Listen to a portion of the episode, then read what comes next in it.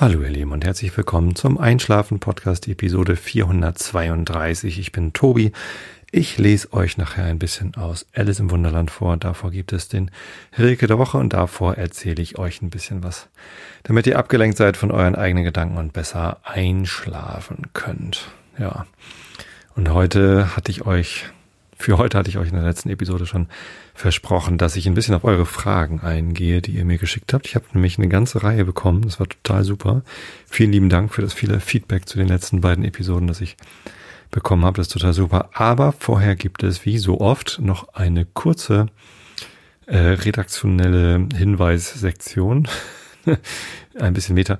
Ähm, heute in zwei Wochen zum nächsten Sendetermin vom Einschlafen Podcast ist gerade der 25. Dezember 2018 und das ist der erste Weihnachtsfeiertag. Und ich fürchte, ich muss euch enttäuschen, denn am ersten Weihnachtsfeiertag habe ich ganz bestimmt was anderes zu tun, als einen Einschlafen-Podcast aufzunehmen. Zum Beispiel mit der Familie äh, Zeit verbringen, gemütlich beim Essen sitzen, ganz lange zusammen spielen, was auch immer anliegt. Ähm, insofern äh, müsst ihr leider auf die nächste Episode 400 äh, was haben wir? 32 habe ich gesagt, ne? 433 dauert dann noch ein bisschen länger und zwar bis zum, ähm, also zwei Wochen länger, in vier Wochen. Ne? Das ist dann irgendwie so in der zweiten Januarwoche.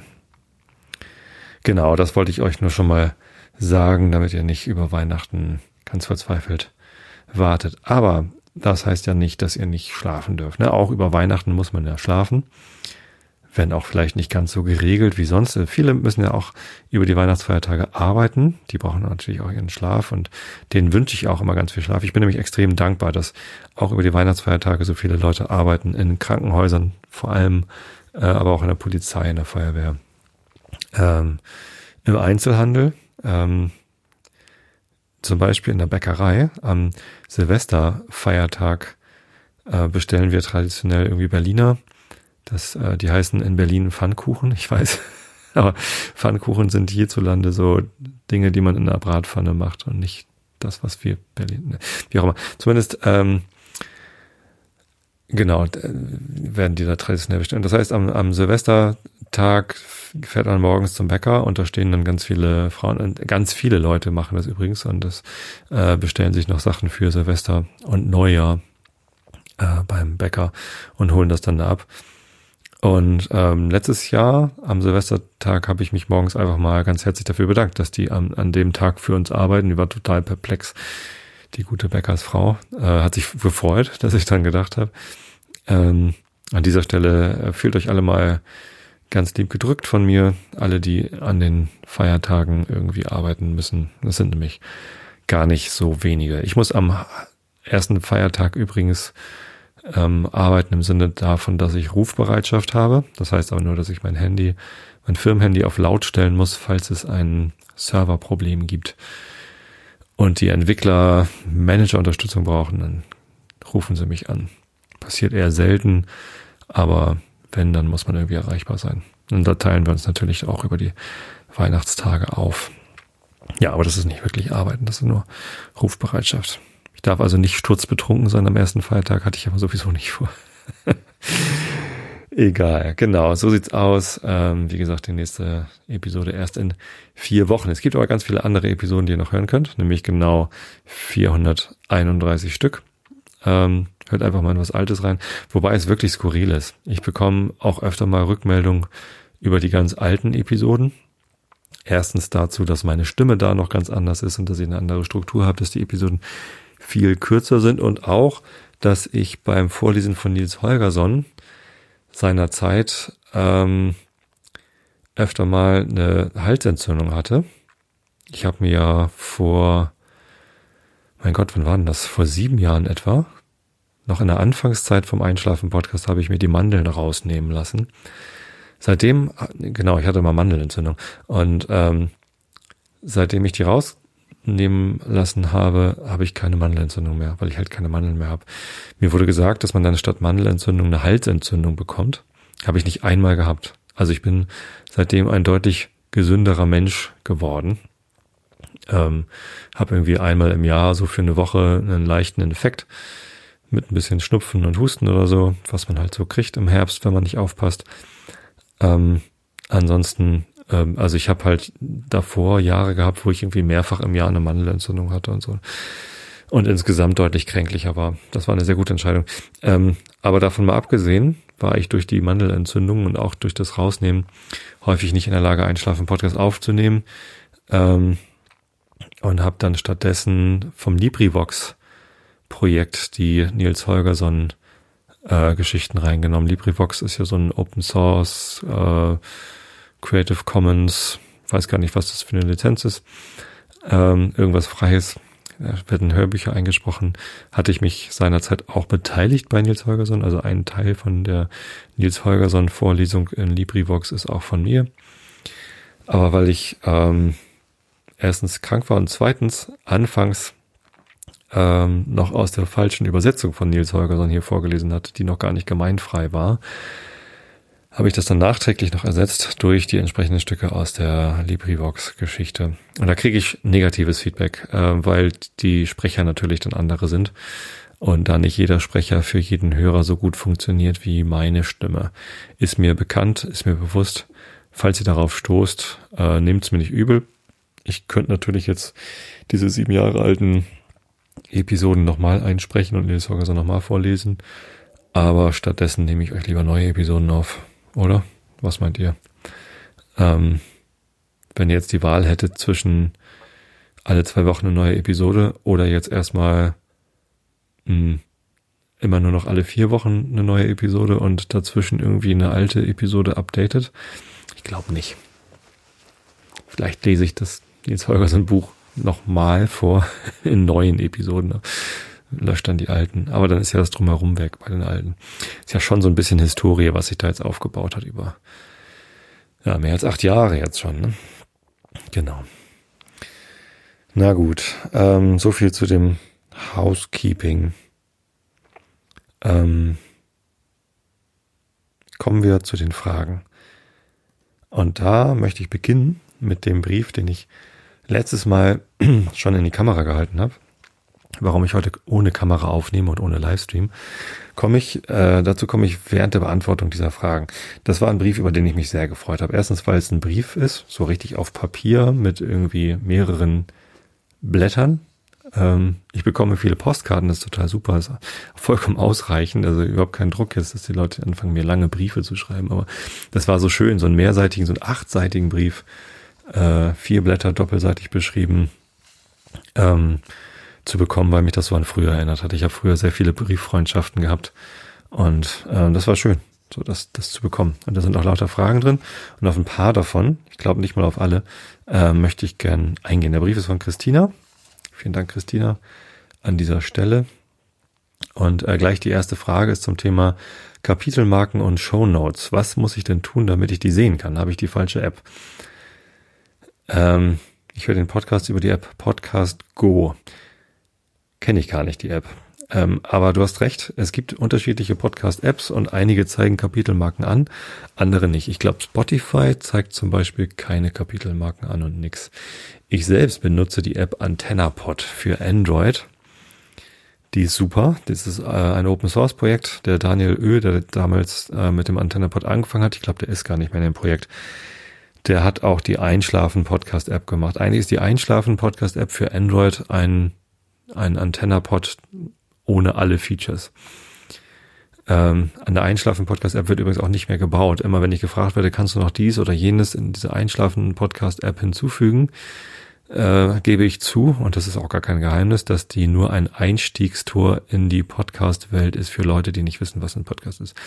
Jeder, der das Bedürfnis hat, mehr mit einer Podcast-App zu machen, kann ja einfach eine richtige Podcast-App benutzen. Zum Beispiel eben AntennaPod. Der Vorteil ist, wenn man die Einschlafen-Podcast-App auf einem Android-Gerät installiert hat und dann AntennaPod installiert, hat man es damit auch leichter, denn das erkennt AntennaPod und, und abonniert dann automatisch den Einschlafen-Podcast.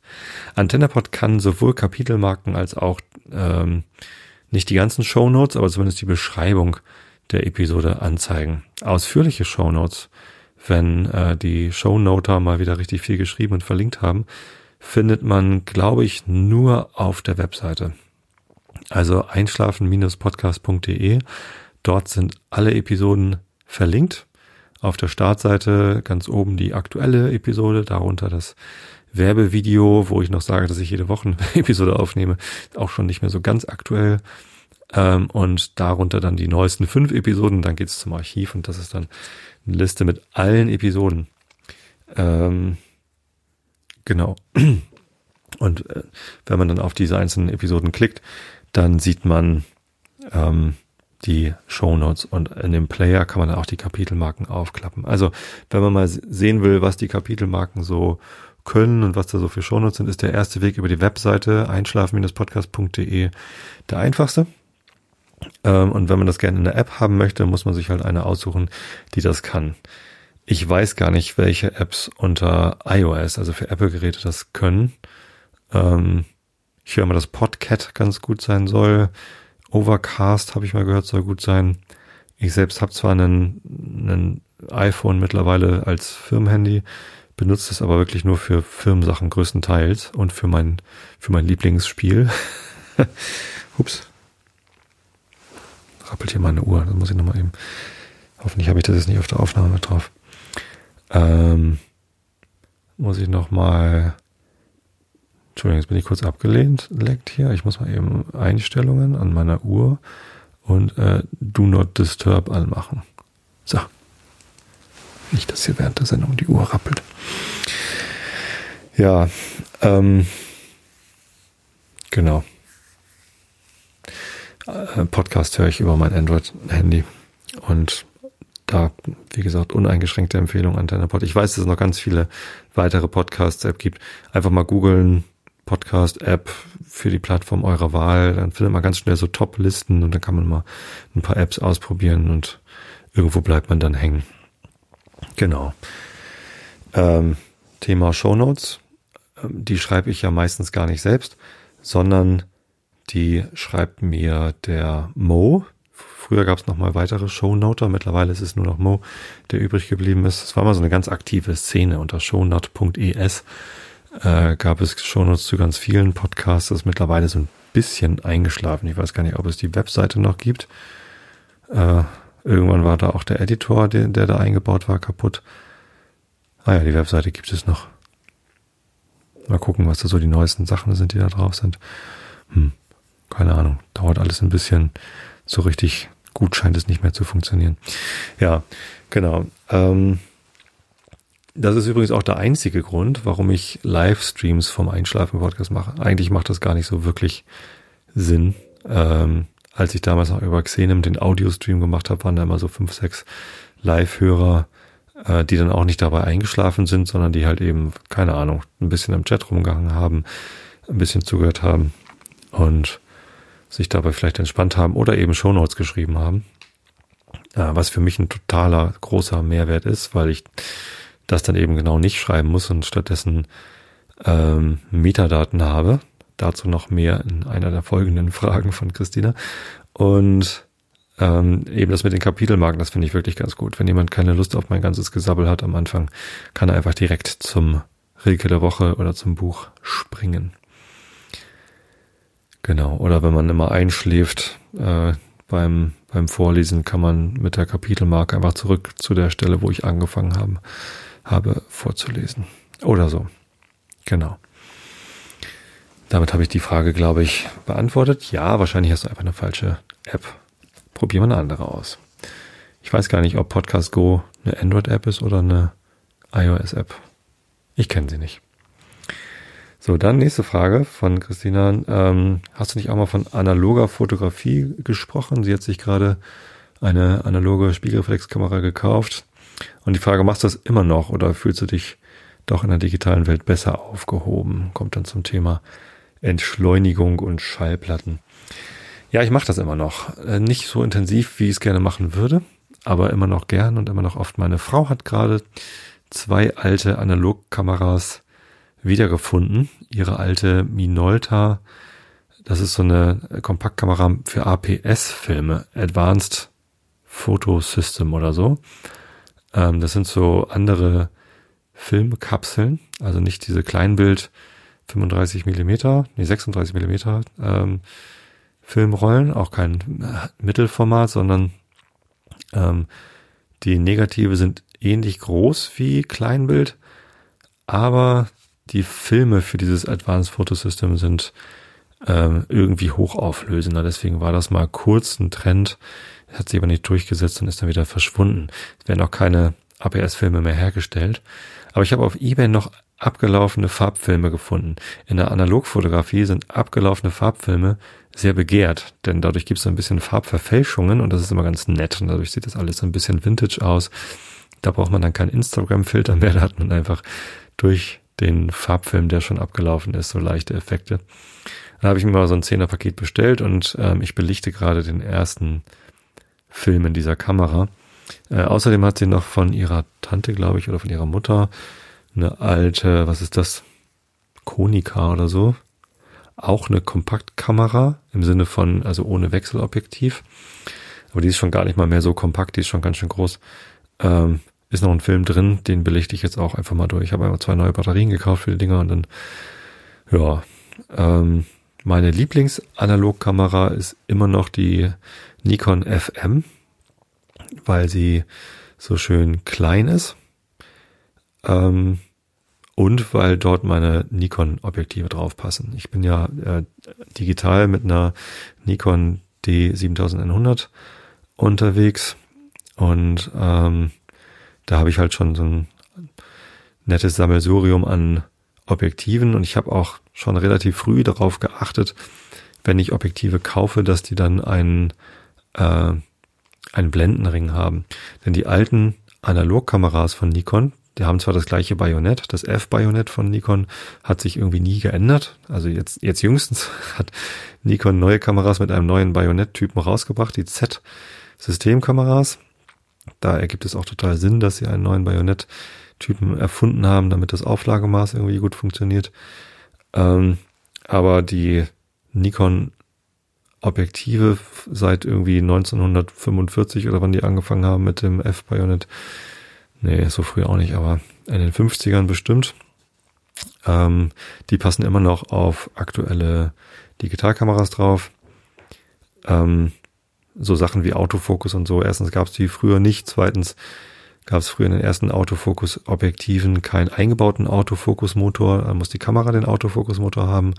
Das haben die kleineren 3000er und 5000er Serie der Digitalkameras nicht. Die größeren aber schon. Ist übrigens einer der Gründe, warum ich mich für die 7000er entschieden habe, weil die einen eingebauten Autofokus-Motor hat.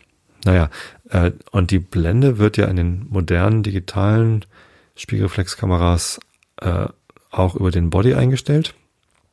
Ähm, das heißt, die neueren Objektive haben auch gar keinen Blendenring mehr.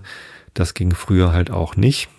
Ähm, deswegen haben die alten immer noch einen Blendenring und mit dem alten Body, mit dem FM-Body kann ich halt auch die Blende nicht. Ähm, hat die eigentlich eine Blendenautomatik? Ich weiß es gar nicht. Also wenn sie einen hat, dann benutze ich sie nicht. ich glaube nicht. Ich weiß es aber gar nicht.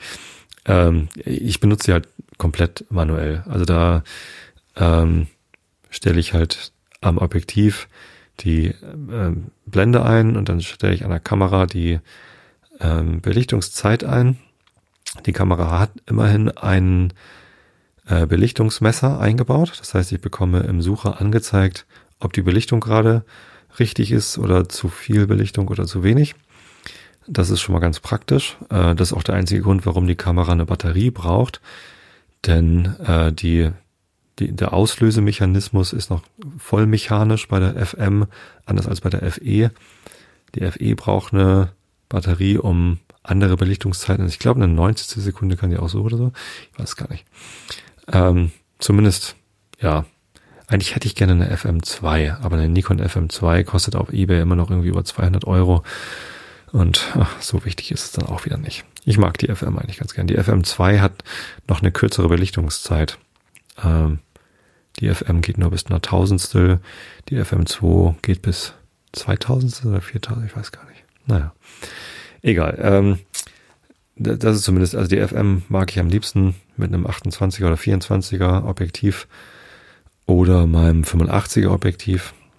85 Millimeter Festbrennweite. Das mache ich total gerne. Die beste Analogkamera, die ich habe, ist wahrscheinlich meine Hasselblatt ähm, aus den 60er Jahren mit einem 80 Millimeter Objektiv. Und die habe ich am Sonntag gerade wieder benutzt. Äh, benutze ich im Wesentlichen für Porträtfotografie. Es ist ganz selten, dass ich die mal mit rausnehme. Für eine Mittelformatkamera ist sie immer noch ähm, recht handlich, aber trotzdem, also ist nichts für die Jackentasche. So, aber ich hatte meine, mein Patenkind, die ist jetzt auch schon 19, äh, das Patenkind meiner Frau eigentlich, aber ich habe sie dann so mit adoptiert und ihren Freund da, die wollten Porträts haben ähm, für Weihnachten, darf ich jetzt gar nicht erzählen, falls die äh, Mutter vom Freund meiner Patentochter hier zuhört, habe ich jetzt ein Problem. Aber wahrscheinlich hört sie hier nicht zu. Ähm, genau, da habe ich dann erst natürlich digital fotografiert, damit sie gleich was haben. Dann aber auch nochmal mit der Hasselblatt. Und ich habe mir gerade zum Geburtstag, der war ja erst vor zwei Monaten von dem Geld, was ich dort bekommen habe, eine neue Analogkamera gekauft, denn die Hasselblatt macht Negative im 6x6 Zentimeter Format. So viel mal zum Thema Digitalfotografie und Vollformat. Vollformat in der Digitalfotografie bedeutet ja so viel wie Kleinbild in der analogen, also 36 Millimeter. Ähm, die Mittelformat Hasselblatt macht 6 mal 6 Zentimeter äh, Negative. Das ist irgendwie viermal so groß wie das, was in der digitalen Fotografie Vollformat heißt. Selbst die Mittelformat äh, digitale Fotografie ist deutlich kleiner als 6 mal 6 Zentimeter, die Sensoren. Und ähm, weil mir das aber noch, na, das ist mir nicht zu klein, aber ich wollte, wollte dann immer noch mal eine 6 mal 9 Zentimeter Kamera haben. Es gibt so äh, für Mittelformat Filme, dieser Rollfilm, 120er Film, da gibt es unterschiedliche Kameratypen. Äh, wie gesagt, die Hasselblatt macht 6 mal 6 äh, Hasselblatt 500C ist das. Ähm, und dann gibt es noch äh, 6 mal 7 von Mamiya zum Beispiel, RB 67. Äh, 67. Sehr schöne Kamera, aber sehr groß und schwer. Ähm, und ich wollte immer noch mal eine 6x9 Kamera haben. Es gibt auch noch 6x17, eine total geil, also eigentlich kann man diesen Rollfilm beliebig breit belichten, wenn man das richtige Objektiv dazu hat. Äh, von Fuji gibt es eine Panoramakamera, die 6x17 Zentimeter große Negative belichtet. Wahnsinnsgerät hatte ich mal in der Hand, habe ich mal durchgeguckt. Äh, das ist schon ganz schöner Quatsch. Naja, zumindest habe ich mir zum Geburtstag ähm, auf Ebay selbst geschossen, zu einem recht günstigen Kurs, eine Mamiya Super Press 23 heißt sie, glaube ich. Und die macht 6 mal 9 Die sah auf den Bildern äh, relativ kompakt aus und als ich sie dann bekommen habe, in einem hübschen Aluköfferchen, ich gesehen, ja, nee, so richtig kompakt ist sie nicht. Das ist schon ein ganz schöner Klopper. Das ist eine sehr schöne Kamera, weil das Objektiv natürlich ganz ordentlich ist aber vor allem, weil ich die Filmebene kippen kann. Das heißt, sie hat einen Balken, aber nicht vorne am Objektiv, sondern hinten, da wo ich ähm, die, die Filmkassette dran knuppere. Da kann man so Schrauben lösen und dann kann man ähm, die Filmebene rausziehen oder auch schräg stellen und kippen und dadurch so Tilt, Shift, nee, Shift nicht, aber Tilt-Effekte machen kann. Und ähm, das wollte ich auch schon immer mal machen und haben und jetzt habe ich das und mache das und das ist, das ist ganz witzig. Da muss man dann ähm, zum Scharfstellen und zum Einstellen der Kamera muss man eine Mattscheibe hinten ranknuppern, wo man normalerweise die, die Filmkassette dran macht, damit man das überhaupt sehen kann, was da genau passiert, weil es ja keine Spiegelreflexkamera ist, sondern ähm, und, und eben auch das Objektiv nicht schräg stellt, sondern die Filmebene. Das ist ganz witzig. Könnte man sich so ein Tuch noch überlegen, damit man irgendwie nicht so viel Licht hat. Ich brauche nochmal so ein Tuch. Falls jemand noch einen Dunkelsack hat, äh, der besonders groß ist, so mindestens 70 mal 70 Zentimeter, hätte ich übrigens Interesse. Manchmal haben Leute ja so alte Sachen rumliegen, die sie nicht mehr benutzen. Der Dunkelsack, den ich habe, das ist so ein, sieht so aus wie ein schwarzes T-Shirt, wo man irgendwie den, die große Öffnung mit dem Reißverschluss zumachen kann. Und dann greift man durch die Arme rein und kann dann da drin im Dunkeln einen Film aus einer Filmkassette oder wie auch immer auf eine Spule ziehen, um ihn dann in einen Entwicklungstank zu stecken. Das braucht man, wenn man ja einen Analogfilm entwickeln möchte. Naja, gut, wenn ich, wenn ihr nicht wisst, was ein Dunkelsack ist, dann habt ihr wahrscheinlich auch keinen.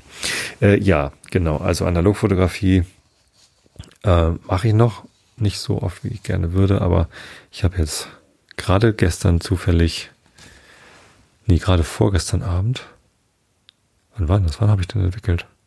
Vorgestern Abend habe ich sechs Filme entwickelt. Die zwei, die ich irgendwie beim Porträtschießen gemacht hatte. Nee, fünf. Und dann hatte ich noch drei Filme rumliegen, die ich noch nicht entwickelt hatte. Da habe ich einfach mal einen großen Schwung gemacht. Und das Thema Entschleunigung ähm, finde ich tatsächlich ganz wichtig. Da komme ich aber auch gleich noch zu, wenn ich auf die letzten beiden Episoden zu sprechen komme. Soll ich eigentlich Kapitelmarken für jede einzelne äh, Frage machen? Nee, pro Fragesteller, das reicht vollkommen aus. Äh, Christine hat aber noch ein paar Fragen. Äh, die nächste ist die spannendste eigentlich. Vielleicht mache ich die als nächstes. Danach kommt noch die Frage nach Konzerten, die kann ich ruhig als letztes stellen. Ähm, spannende Frage. Also ich hatte ja mal viel über die Liebe gesprochen, über bedingungslose Liebe gegenüber Kindern und auch gegenüber Partnern. Und dass Liebe eine, eine Tätigkeit ist. Ich weiß gar nicht, welche Episode es ist. Es kam auch schon öfter mal vor. Ähm, und Christina fragt mich, äh, wie und ob denn das geht äh, in einer, also dass sie das bei, bei Kindern kann sie sich das vorstellen, ähm, dass man seine Kinder bedingungslos liebt, aber ähm, kann man seinen Partner, Ehemann, Ehefrau wirklich ohne jede Bedingung lieben? Was ist dann, wenn der Partner einen belügt oder betrügt oder beides? Wie soll das gehen? Das ist eine gute Frage. Die ist nämlich nicht leicht zu beantworten. Ich möchte es trotzdem probieren. Ich glaube, der Unterschied ist, ähm, sich zu entscheiden, jemanden ohne jegliche Bedingung zu lieben Insofern, dass man sich halt vorher keine Bedingungen ausdenkt oder sich keiner Bedingung bewusst ist. Ich will gar nicht ausschließen, dass man diese Entscheidung, jemanden zu lieben und das dann auch bedingungslos zu tun, dass sich das ändern kann. Das ist, ich, ich habe nicht von ewiger Liebe gesprochen, sondern von bedingungsloser Liebe. Ähm, jeden Tag, also durchschnittlich im, im, im, im Schnitt wird jeden Tag in Deutschland probiert ein Mann seine Frau oder Ex-Frau umzubringen. Ähm, alle drei Tage gelingt ihm das übrigens auch. Also alle drei Tage wird in Deutschland eine Frau von ihrem Mann oder Ex-Mann umgebracht. Das ist furchtbar. Äh, dabei kann man übrigens nicht einschlafen. Entschuldigung, dass ich das hier so im Einschlafen im Podcast erzähle. Und ähm, noch schlimmer ist, dass diese Männer größtenteils nicht bestraft werden. Oder zu gering bestraft werden. Äh, Gerichte sind da häufig sehr milde. Das ging letztens gerade durch die Presse. Ähm, ähm, äh, da war irgendwie ein internationaler Tag gegen Gewalt gegen Frauen. Oder was war das für ein Tag? Ich weiß es gar nicht mehr genau. Ähm, zumindest wurde da von der Bundes Familienministerin äh, genau diese Zahl irgendwie genannt. Ähm, jeden Tag. Und äh, die Begründung für die Gerichte oder die, die Deutung war, dass Richter sich äh, damit zu leicht identifizieren können, dass sie halt ein, eine verletzte Männerseele, wenn irgendwie die Frau irgendwie einen neuen hat oder irgendwie ihn verlassen hat oder was auch immer, äh, dass man das verstehen könne. Ähm, oder ja, so war so irgendwie die Deutung, dass der dann irgendwie aggressiv wird. Natürlich ist, wird dann das Verbrechen trotzdem irgendwie noch bestraft, aber nicht, nicht so wie ein, ein Mord an einer beliebigen anderen Person. Finde ich ganz furchtbar. Ähm, ähnlich furchtbar wie die Vorstellung, dass es bis 1997 noch straffrei war, seine eigene Frau zu vergewaltigen. Das durfte man einfach. Bis 1997. In einer Abstimmung im Bundestag äh, haben immer noch irgendwie über 100 Leute dagegen gestimmt, auch diesen Strafbestand irgendwie, also das, auch diese Tätigkeit irgendwie strafbar zu machen. Fürchterlich. Wir stellen uns in der öffentlichen Diskussion immer so dar, als seien die Zuwanderer aus muslimischen Staaten in ihrem Frauenbild irgendwie so weit hinterher. Ähm, tatsächlich sind wir äh, Almans, wir weißen deutschen Männer äh, irgendwie noch nicht so richtig viel weiter als das. Warum erzähle ich das? Ja, ich kann mir auch vorstellen, dass ich furchtbar verletzt wäre, wenn meine Frau mich betrügt. Und ich kann mir auch nicht vorstellen, wie ich dann reagiere. Ich stelle mir das aber auch gar nicht erst vor. Ich äh, gehe einfach davon aus, dass sie das nicht tut. Vielleicht ein bisschen naiv, ein bisschen Naivität gehört dann vielleicht auch dazu. Dass das nicht passieren kann, ist ja irgendwie, also natürlich kann das passieren. Es, ist, es passiert ja ständig allen möglichen Menschen. Also warum auch, ich habe da kein, kein Anrecht drauf, dass es mir nicht passiert.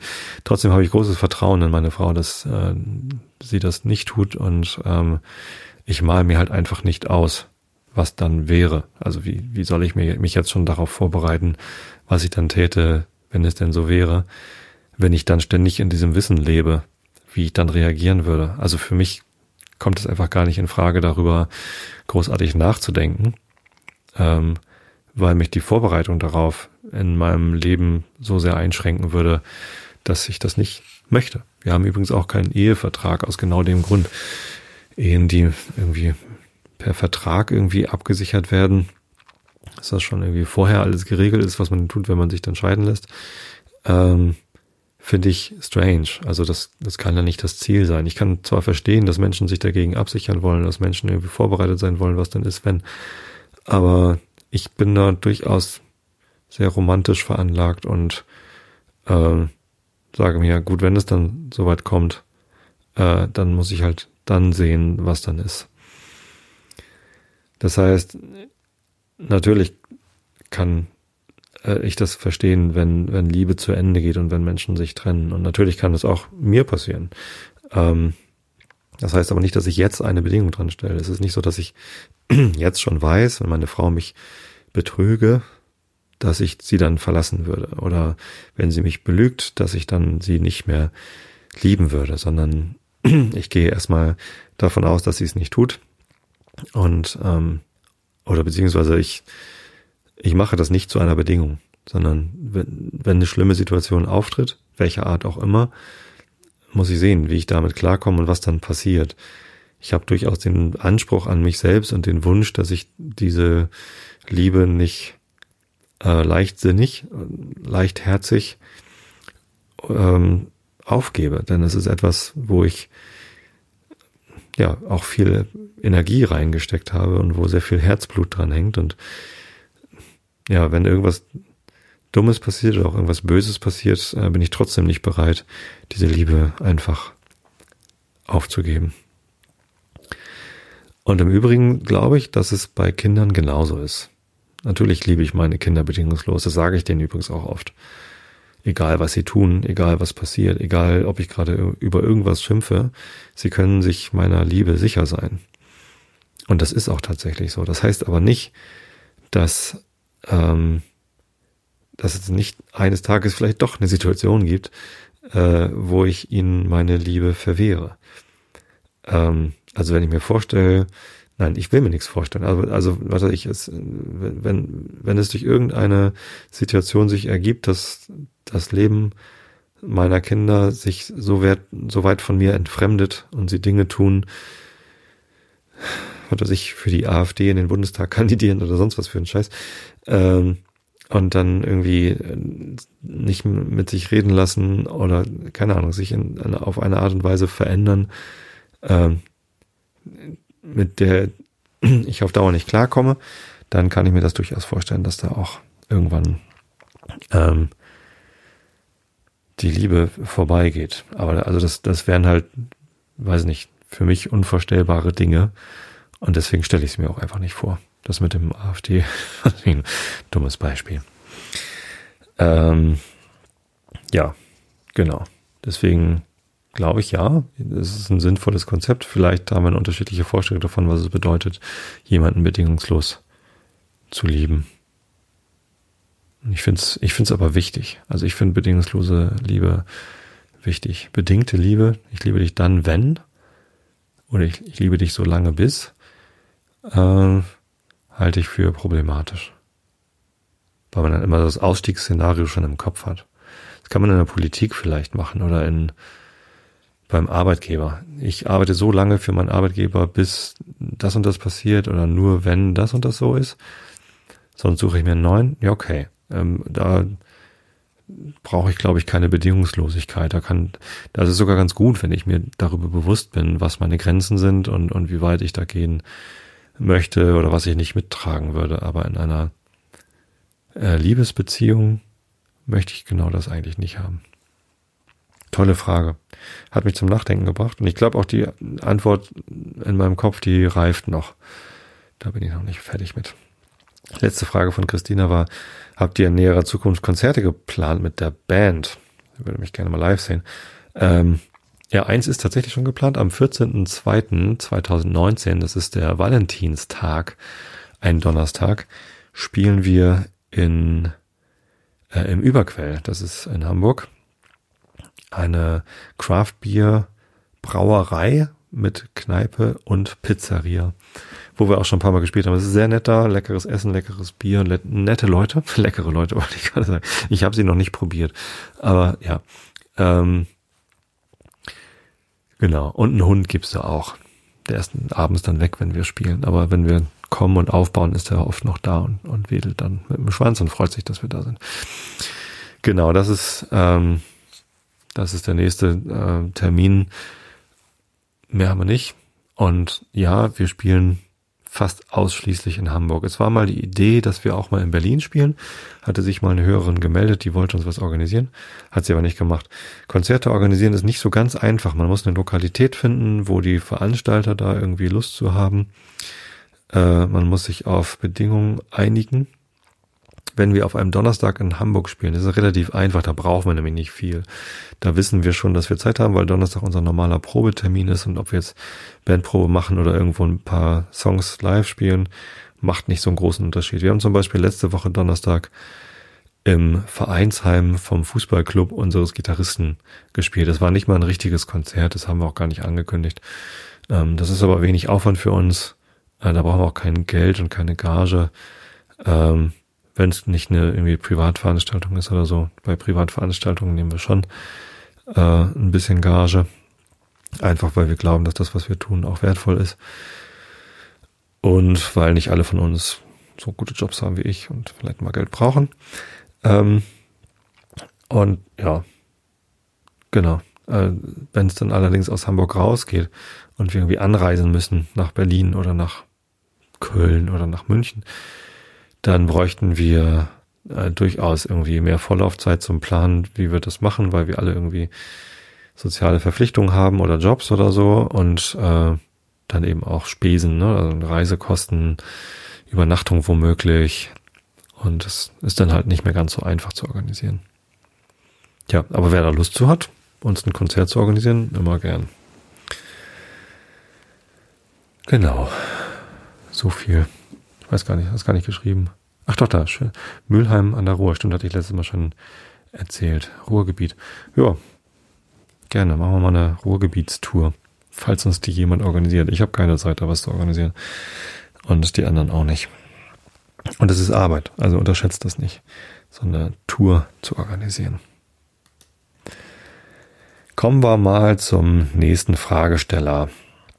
Eine weitere E-Mail, äh, eine weitere, eine weitere lange Nachricht, sehr lange E-Mail von Dorte. Ähm, vielleicht auch Dörte? Nee, Dorte. Ich glaube, sie hat, wenn sie sich selber mit O schreibt, heißt sie nicht Dörte, sondern Dorte, ne? Nehme ich mal an. Da sind keine Ö-Punkte. Dann heißt sie Dorte. Und äh, Dorte schreibt, die beiden Folgen zu kontinuierlicher Verbesserung individueller Mitarbeiterentwicklung haben mich auf die Idee gebracht, herausfinden zu wollen, ob sich Prinzipien oder Methoden des agilen Arbeitens für meine Tätigkeit in der sozialen Arbeit nutzbar machen lassen. Genau, hat sie ähm, sehr lange geschrieben. Ähm, vor allem halt die Frage, passt das überhaupt in, ähm, in andere Kontexte als die Softwareentwicklung? Prinzipiell ja, glaube ich auf jeden Fall. Ähm, die, die konkrete Ausprägung mit Retrospektiven, wie ich sie in Episode 430 beschrieben habe und wie sie im Buch von Esther Derby und Diana Larsen beschrieben ist, passt im Wesentlichen auf Teamwork. Also eine Gruppe von Menschen, ich glaube sogar egal wie viele, drei bis weiß ich nicht. Also ich finde, Teamwork funktioniert am besten in, in Teams von drei bis acht Leuten. Sobald die Teams größer werden, muss man überlegen, ob das überhaupt noch ein Team ist, das auf ein Ziel hinarbeitet oder ob es vielleicht äh, schon mehrere Teams sind, die dann vielleicht auch getrennte Retrospektiven machen sollten.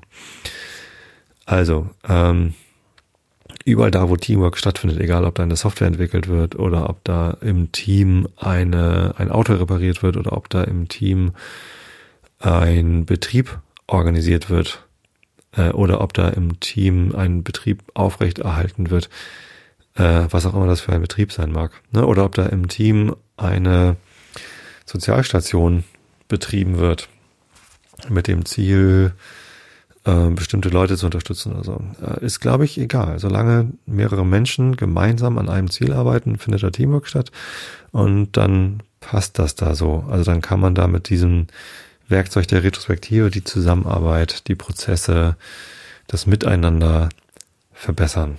Das glaube ich ganz bestimmt. Ähm, Literatur dazu kenne ich allerdings nicht. Also ähm, die Dorte spricht da den Götz Hendricks aus Hannover an. Schnittstellen, soziale Arbeit und agile, agile Methoden ähm, kenne ich nicht.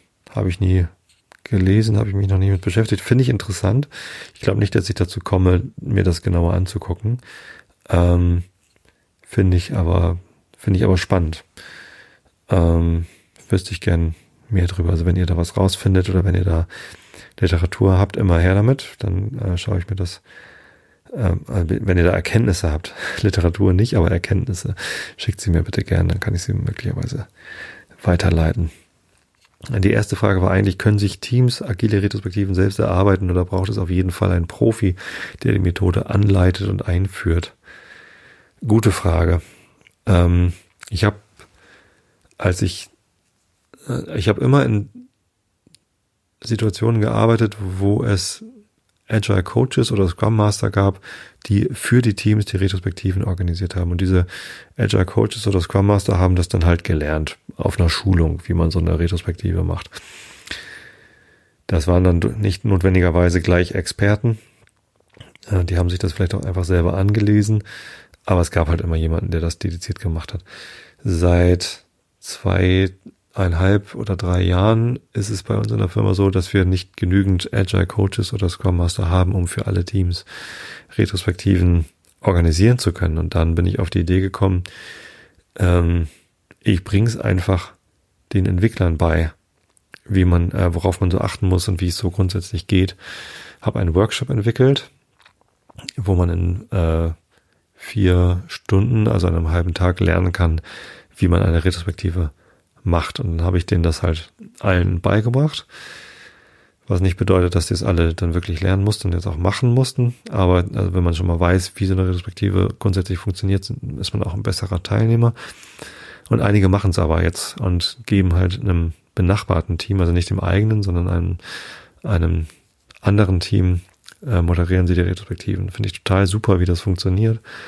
Äh, und es funktioniert wirklich gut. Ich glaube, es ist sinnvoll, dass nicht jemand aus dem eigenen Team, also das Team, das gerade seinen Prozess verbessern will, sollte vielleicht nicht die Retrospektive dann äh, aus sich selbst heraus moderieren, sondern es sollte schon jemanden geben, der explizit diesen Hut aufhat. Ich moderiere jetzt diese Retrospektive und diese Person kann dann in dem Moment nicht teilnehmen. Wenn das jemand aus dem eigenen Team ist, so immer mit zwei Hüten auf, jetzt bin ich Teilnehmer, jetzt bin ich Moderator, ist sau schwer, kann ich nicht empfehlen.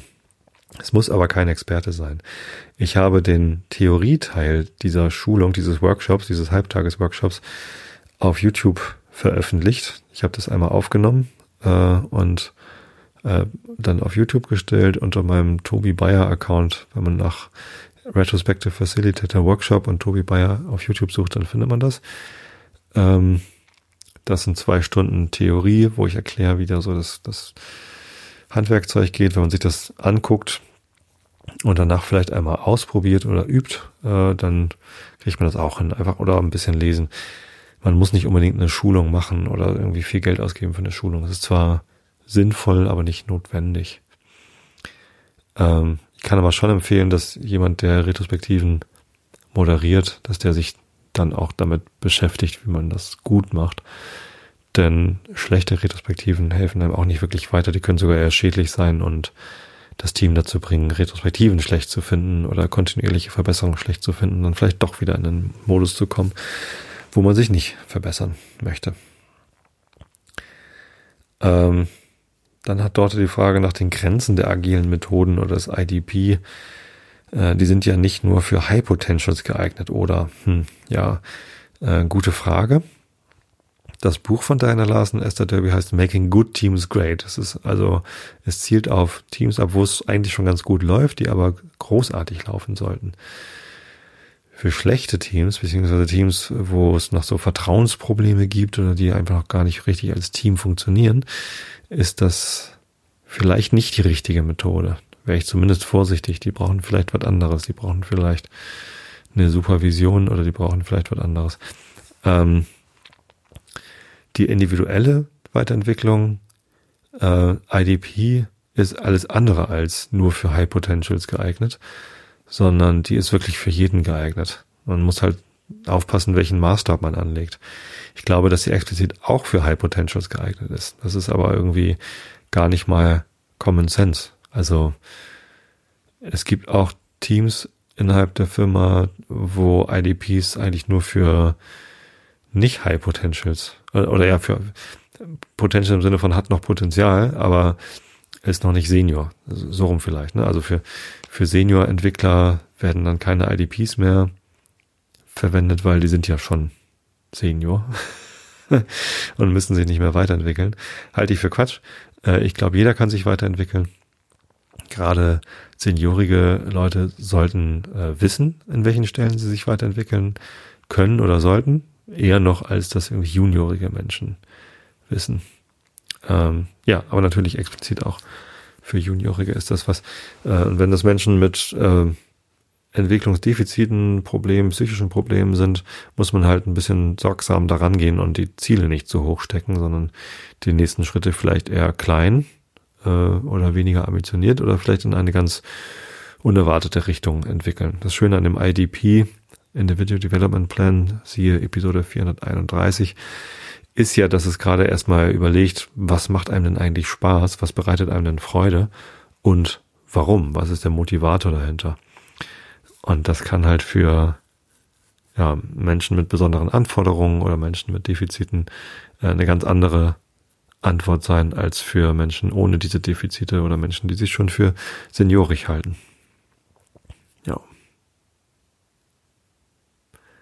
Gerade diese Beschäftigung damit, warum eigentlich, also diese Motiva Frage nach der Motivation kann doch, kann doch recht spannend sein eigentlich für alle. Ja, insofern äh, beim IDP habe ich noch keine Grenzen gesehen. Bei anderen agilen Methoden, insbesondere der agilen Retrospektive, wäre ich in in so echten, also wo, wo das Team noch gar kein Team ist, sondern eher so ein, so ein problematisch zusammengewürfelter Haufen von Leuten, die gar nicht zusammenarbeiten wollen, wäre ich eher vorsichtig. Sondern eher bei Teams, die das Gefühl haben, sie sind eigentlich schon ganz gut, treten nur vielleicht gerade auf der Stelle oder so. Äh, mit wem kann man agil arbeiten? Wo haben agile Methoden ihre Grenzen? Achso, stimmt, das war die Frage. Klienten der sozialen Arbeit mit psychischen Problemen.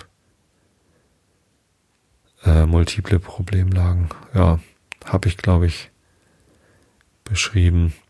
Man braucht bei agilen Retrospektiven schon eine ganze Menge an Abstraktionsverständnis. Das heißt, wenn man nach diesem retrospektiven Rezept vorgeht, erst Daten zu sammeln, dann diese Daten zu verstehen, äh, Einsichten zu generieren, Generate Insights, da muss man schon teilweise die, diese Ursache-Wirkung äh, Zusammenhänge versuchen zu verstehen, ähm, ja, Ursachenanalyse, da muss man schon ein bisschen ja, sich mit beschäftigen mögen. Aber ich glaube, dass die, die Grenze ist eher, äh, wollen die Leute das überhaupt und nicht können sie es überhaupt. Ja, ähm, die letzte Frage von dort äh, war ähm, genau wie bei Christina total gut äh, und hat mich auch zum Nachdenken angeregt. Ein bisschen Kapitalismuskritik. Sollen agile Methoden vorrangig Mitarbeiterinnen entwickeln, um die Produktivität zu verbessern? Ich vermute ja. Ähm, ich weiß gar nicht, ob das ein Link war, den auch Dorte mir geschickt hatte. Zumindest habe ich letztens auch einen, einen Artikel gelesen, wo erklärt worden ist, dass diese ganzen Selbstoptimierungstrends, die immer mal wieder hochkommen, dass die äh, im Wesentlichen darauf abzielen, ähm, sich selbst noch leistungsfähiger zu machen, um dann in der Leistungsgesellschaft noch höhere ähm, oder bessere Ergebnisse zu liefern. Und insbesondere auch äh, Dinge, die im Moment so in der ähm, Selbstverwirklichung, ähm, Selbstwahrnehmung und auch ähm, Konzentrationssteigerung und so, also so Meditation und so, dass man ja eigentlich nur meditiert äh, und den, den Geist trainiert, um hinterher noch stressigere Sachen überstehen zu können. Ähm, ja, kann gut sein. Ähm, sehe ich, sehe ich auch als Gefahr. Äh, Gerade heute habe ich einen Artikel gesehen in der Süddeutschen Zeitung, glaube ich, online, äh, wo tatsächlich äh, direkter Bezug auf agile Methoden genommen worden ist, in dem, in dem Kontext, dass äh, Facebook ja so böse ist. Ja, genau, mit den Gelbwesten, genau.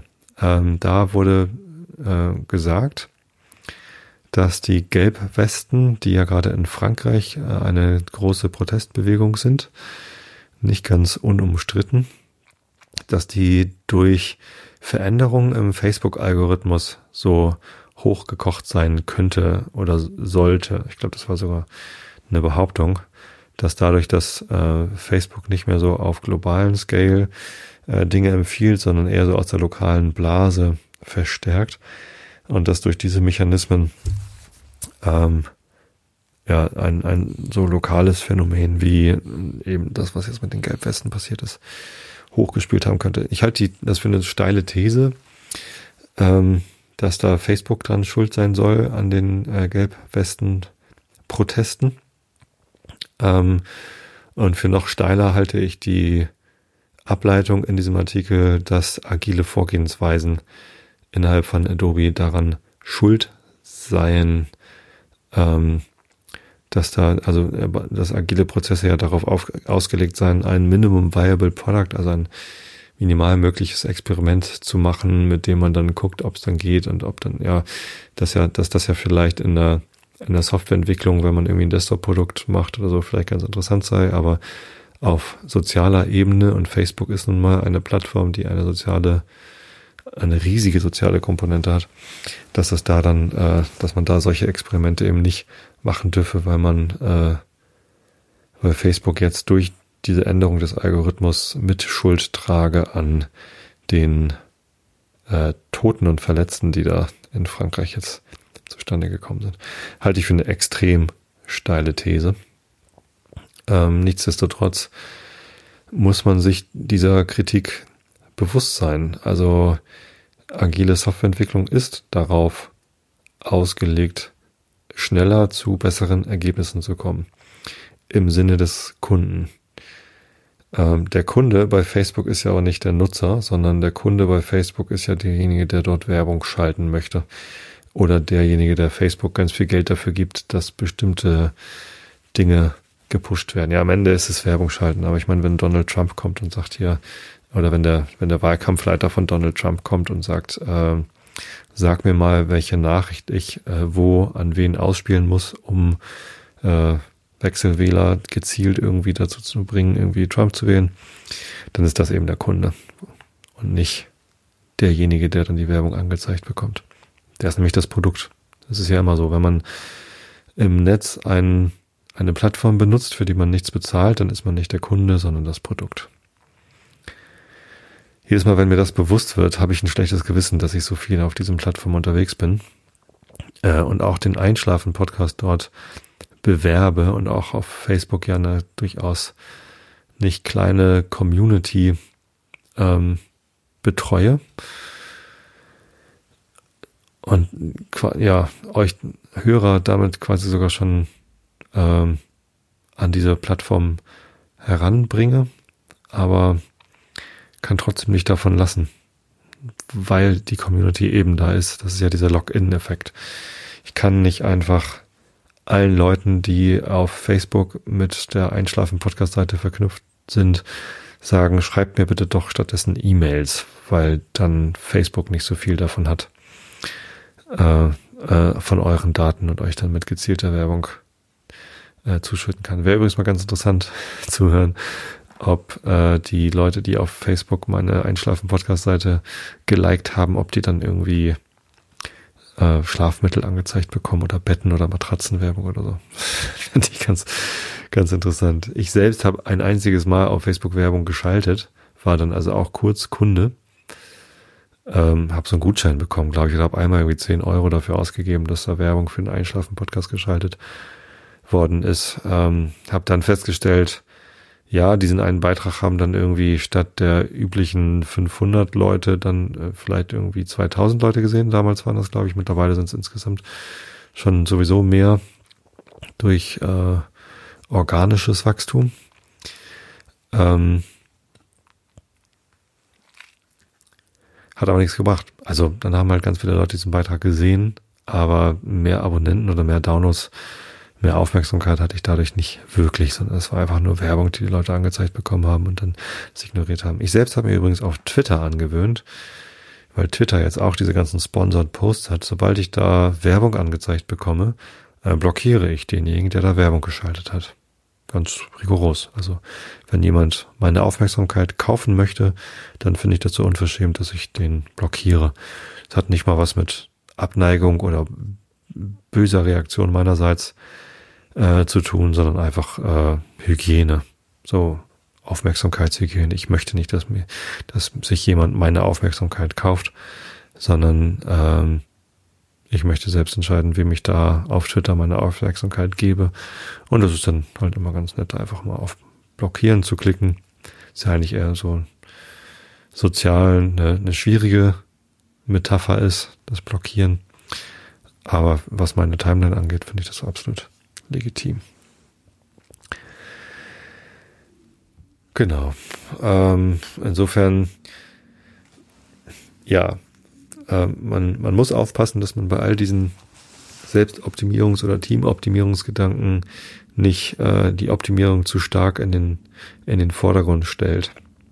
Ähm, trotzdem halte ich es nicht für verkehrt, sich zu überlegen, wie wollen wir uns eigentlich entwickeln, wie wollen wir eigentlich zusammenarbeiten. Gerade im Team-Aspekt ist das ähm, teilweise so, dass die Mitarbeiter so viel zufriedener äh, zusammenarbeiten als vorher, weil sie in bestimmten äh, bestimmte Sachen, die sie halt immer so gemacht haben, einfach immer irgendwie doof fanden oder sich durch irgendwas unwohl gefühlt haben, sie aber gar nicht so benennen konnten. Und wenn sie dann einen Mechanismus haben, mit dem sie solche Sachen beseitigen können, äh, geht es da dann im Wesentlichen um Zufriedenheit. Die führt dann zu mehr Effizienz, die führt dann zu einem höheren Output, ja, aber wenn es dann doch Spaß macht, warum denn nicht?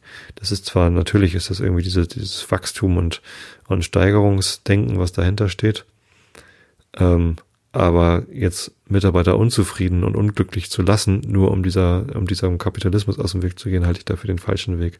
Genauso in der persönlichen Weiterentwicklung, Episode 431, ja, da ist es genauso schwierig, wenn man da ähm, zu hohe Maßstäbe an sich selbst legt oder irgendwie sich selbst ein, ein äh, zu sehr stretched Goals setzt, also ähm, Ziele, die sehr ehrgeizig sind. Das Thema Ehrgeiz hatte ich, glaube ich, auch schon mal. Das ist, da habe ich auch ein problematisches Verhältnis dazu, denn äh, sowohl Ehre als auch Geiz sind Wörter, mit denen ich nicht allzu viel anfangen kann. Ehre geht noch so, äh, Ehre im Sinne von, ich möchte nicht die, die Ehre anderer Menschen verletzen und, und mich selbst auch ehrwürdig verhalten. Ähm, aber Ehre im Sinne von Honor, Medaillen verleihen bekommen beim Militär, weil man irgendwie besonders viele Menschen im Krieg umgebracht hat und dann eine Medaille bekommt und das dann irgendwie als Ehre betrachtet. Also das hat auch ganz viele komische Konnotationen, dieses Wort Ehre. Ähm, und verehren übrigens auch, hat auch komische Konnotationen. Hat immer gleich was mit Kult. Irgendwie verbinde ich immer gleich mit Kult. Und, und dann Vergötterung. Und das ist irgendwie, das ist nicht richtig. Und Geiz ist ja sowieso etwas, was irgendwie eigentlich eher negativ konnotiert ist. Und, ähm, oder wenn jemand gierig nach Erfolg ist. Bei Fußballmannschaften sagt man das häufig, die Mannschaft war gierig. das ist dann was Positives. Ich finde ja Gier häufig eigentlich eher negativ. Ähm, und trotzdem finde ich es total schön, wenn man sich überlegt, was bringt mir eigentlich Spaß und wie kann ich mehr davon bekommen? Wie kann ich besser darin werden, das zu tun, was mir Spaß bringt? Ähm, um zu gucken, in welche Richtung möchte ich mich eigentlich entwickeln und sich dann halt ganz bewusst auch zu machen, äh, was ist denn eigentlich mein kurzfristiges Ziel? Wo möchte ich in sechs Monaten sein bezüglich dieser Sachen, die ich entwickeln möchte und was sind die konkreten Aktionen? Wenn man sich das zu einem Druck macht oder wenn man da sogar Geld dranhängt, finanzielle Anreize, dann kann das natürlich ganz schnell nach hinten losgehen, wie bei jedem Werkzeug. Ne? Ein Hammer ist auch nur ein Werkzeug. Wenn man damit einen Nagel in die Wand haut, um ein Bild aufzuhängen, das da eben hängen soll, kann ein Hammer ein sehr schönes Werkzeug sein. Wenn man ihn benutzt, um damit Scheiben einzuschlagen oder sich auf den Fuß zu hauen oder anderen Menschen auf den Kopf, dann ist ein Hammer ganz schnell ein schlechtes Werkzeug. Und so ähnlich ist es auch mit dem IDP. Ein bisschen komplexer durchaus, aber ähm, wie bei jedem Werkzeug muss man sich halt bewusst sein, was möchte ich damit tun, was möchte ich damit erreichen. Deswegen äh, finde ich den, die Frage hilfreich, weil sie das nochmal vergegenwärtigt. Ähm, aber muss sie eigentlich mit Nein beantworten. Es geht nicht allein oder auch nur vorrangig dazu, die Mitarbeiter zu mehr Produktivität zu bringen, sondern es geht eigentlich vorrangig darum, äh, sie in ihrer Persönlichkeitsentfaltung zu unterstützen und zu mehr Zufriedenheit zu bringen. Und die agile Methode, um nochmal auf Facebook und, und Frankreich zurückzukommen, äh, wobei da komme ich auch gleich nochmal bei der nächsten Frage drauf. Ja, genau. So viel zu dort. Ich habe noch eine letzte Person, die ich gerne erwähnen würde. Es kamen zwar noch ein paar mehr äh, Fragen rein, vor allem auf Facebook, aber ähm, die letzte Person, auf die ich gerne eingehen möchte, ist der Jan. Jan ist Bierbrauer und hat mir folgende Frage geschickt. Wie sieht es im Speziellen aus? Ein Bierrezept würde ich weitestgehend als komplexes System auffassen. Zu viele Einflussgrößen, welche den finalen Geschmack ausmachen. Dementsprechend laufen viele Rezeptoptimierungen nur über Versuche. Soweit stimmt es mit dem Modell überein. Aber wie finde ich nun zu meinen Versuchsanordnungen, kundenbasiert oder out of specs? Wenn kundenbasiert, dann habe ich aber nicht bei jeder Beschwerdemail von wegen das Bier ist zu bitter die gleiche, äh, werde ich gleich die Hopfengabe äh, ändern. Wie wird sowas gewichtet? Gibt es in der Softwareentwicklung Tools und wie weit wird hier detailliert auf Kundenwünsche eingegangen? Total gut. Ähm, erstens, weil ich Bier sehr gerne mag. Vor allem Craft Bier finde ich immer sehr interessant. Äh, ich mag Abwechslung. Äh, die, immer das gleiche Bier trinken finde ich langweilig. Ich trinke zwar auch gerne mal ein Jever, aber ähm, und ich trinke auch gerne mal ein Guinness, aber die schmecken halt immer gleich. Äh, deswegen trinke ich halt total gerne Sorten, die ich noch nicht kenne. Durch meine Neugier, auch wieder so ein Wort, ne? Neugier, ist auch wieder Gier mit drin. Äh, lehne ich mich zwar manchmal ein bisschen weit aus dem Fenster und trinke dann Sachen, die mir eigentlich gar nicht so gut schmecken, habe dafür aber wieder was kennengelernt. Ähm, genau, das heißt, die, äh, das, äh, das Feld, den, äh, die, was wollte ich sagen? Der Bereich ist interessant. Bierbrauen. Und ja, ich habe mich nochmal mit einem Brauer auch unterhalten. Hier mein Nachbar, der ist ja auch Bierbrauer. Der sagt auch, dass das durchaus komplex ist. Denn ähm, auch wenn Bierbrauen theoretisch ein einfacher Prozess ist, äh, spielen ja doch viele Faktoren mit ein. Sowas wie Temperatur und Dauer, wie lange setze ich so eine Maische an oder nee, Maische ist ja beim äh, egal. Ähm, ähm, mache ich, welche Hefe benutze ich, welche welche Malze benutze ich, welche Hopfensorten oder welche Sorte, Single Hop, keine Ahnung, Multi Hop, äh, kalt gehopft, warm gehopft, ähm, alle möglichen Faktoren spielen damit rein.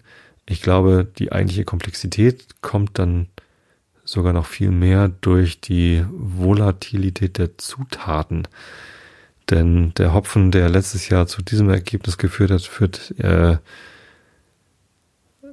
im nächsten Jahr vielleicht zu einem ganz anderen Ergebnis, weil sich einfach, weiß ich, es hat mehr die Sonne geschienen, es hat weniger die Sonne geschienen, es hat mehr geregnet. Wie im Weinbau ist ja, da ist ja auch jeder Jahrgang dann unterschiedlich und Jeder Jahrgang schmeckt unterschiedlich. Das hängt ja mit den Witterungsverhältnissen zusammen. Oder auch mit dem Alter der Rebstöcke. Beim Bier ist es bestimmt ähnlich, dass die äh, Hopfensorten jedes Jahr ein bisschen anders performen, anders schmecken.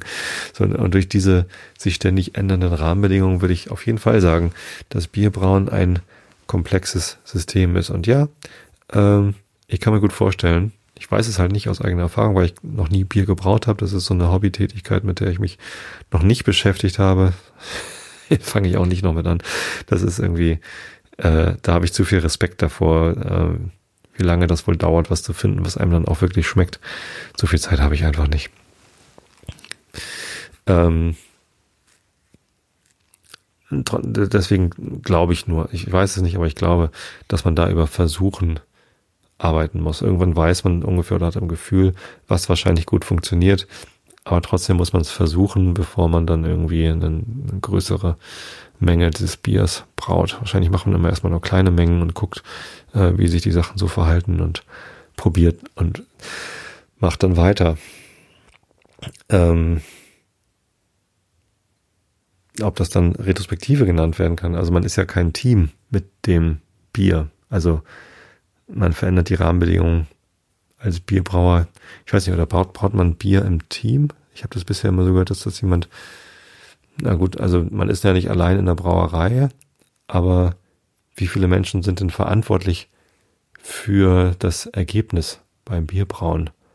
Macht da einer irgendwie den einen Kessel und der andere macht irgendwie, sucht irgendwie den Hopfen aus und der dritte macht, also ich weiß es gar nicht. Also keine Ahnung. Also wenn das als Team passiert, kann ich mir gut vorstellen, dass dieses Team äh, in Retrospektiven äh, seine eigenen Prozesse optimieren kann ähm, und die, die Rezeptfindung, aber nicht das Rezept selbst. Ich klicke hier die ganze Zeit mit dem Stift rum, ist auch blöd, ne? Ähm, die, die Rezept, äh, das Rezept selbst ähm, da kann man sich natürlich, also wie man zu dem Rezept findet, ist, glaube ich, ein komplexer Vorgang und ähm, den kann man bestimmt optimieren, dass man irgendwie neue Wege findet, was man dann eigentlich probieren möchte. Aber das Rezept selbst äh, ist, ist glaube ich, einfach dann eine Produktentwicklung dann wieder. Das ist so ähnlich wie, was ich vorhin schon sagte, MVP beziehungsweise iterative Produktentwicklung. Das ist ein anderer Bereich. Das sind irgendwie zwei verschiedene Paar Schuhe.